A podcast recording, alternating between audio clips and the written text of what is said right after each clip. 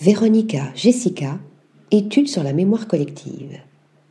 Théorie scientifique et pseudo-scientifique, dispositifs mémoniques ou troubles divers qui la concernent, tout devient ici terrain d'expérimentation pour la photographe polonaise.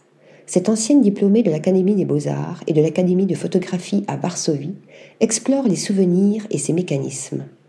Dans son travail photographique, notamment sa série Trace, Véronica Jessica puise dans des banques d'images et des documents d'archives pour obtenir, créer et rassembler des clichés qui reflètent les modes de vie du passé afin de manipuler ces scènes idéalisées en les déformant numériquement.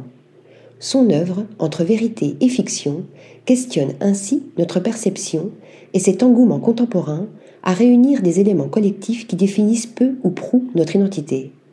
Avec sa série Collection, qui nous intéresse particulièrement ici, elle dirige autrement sa réflexion. L'artiste de 39 ans conçoit des objets et des artefacts qu'elle capture derrière l'objectif. Cette approche expérimentale, en collaboration avec des artisans et des artistes, s'inspire de sa trajectoire de vie tout en utilisant son propre corps comme modèle.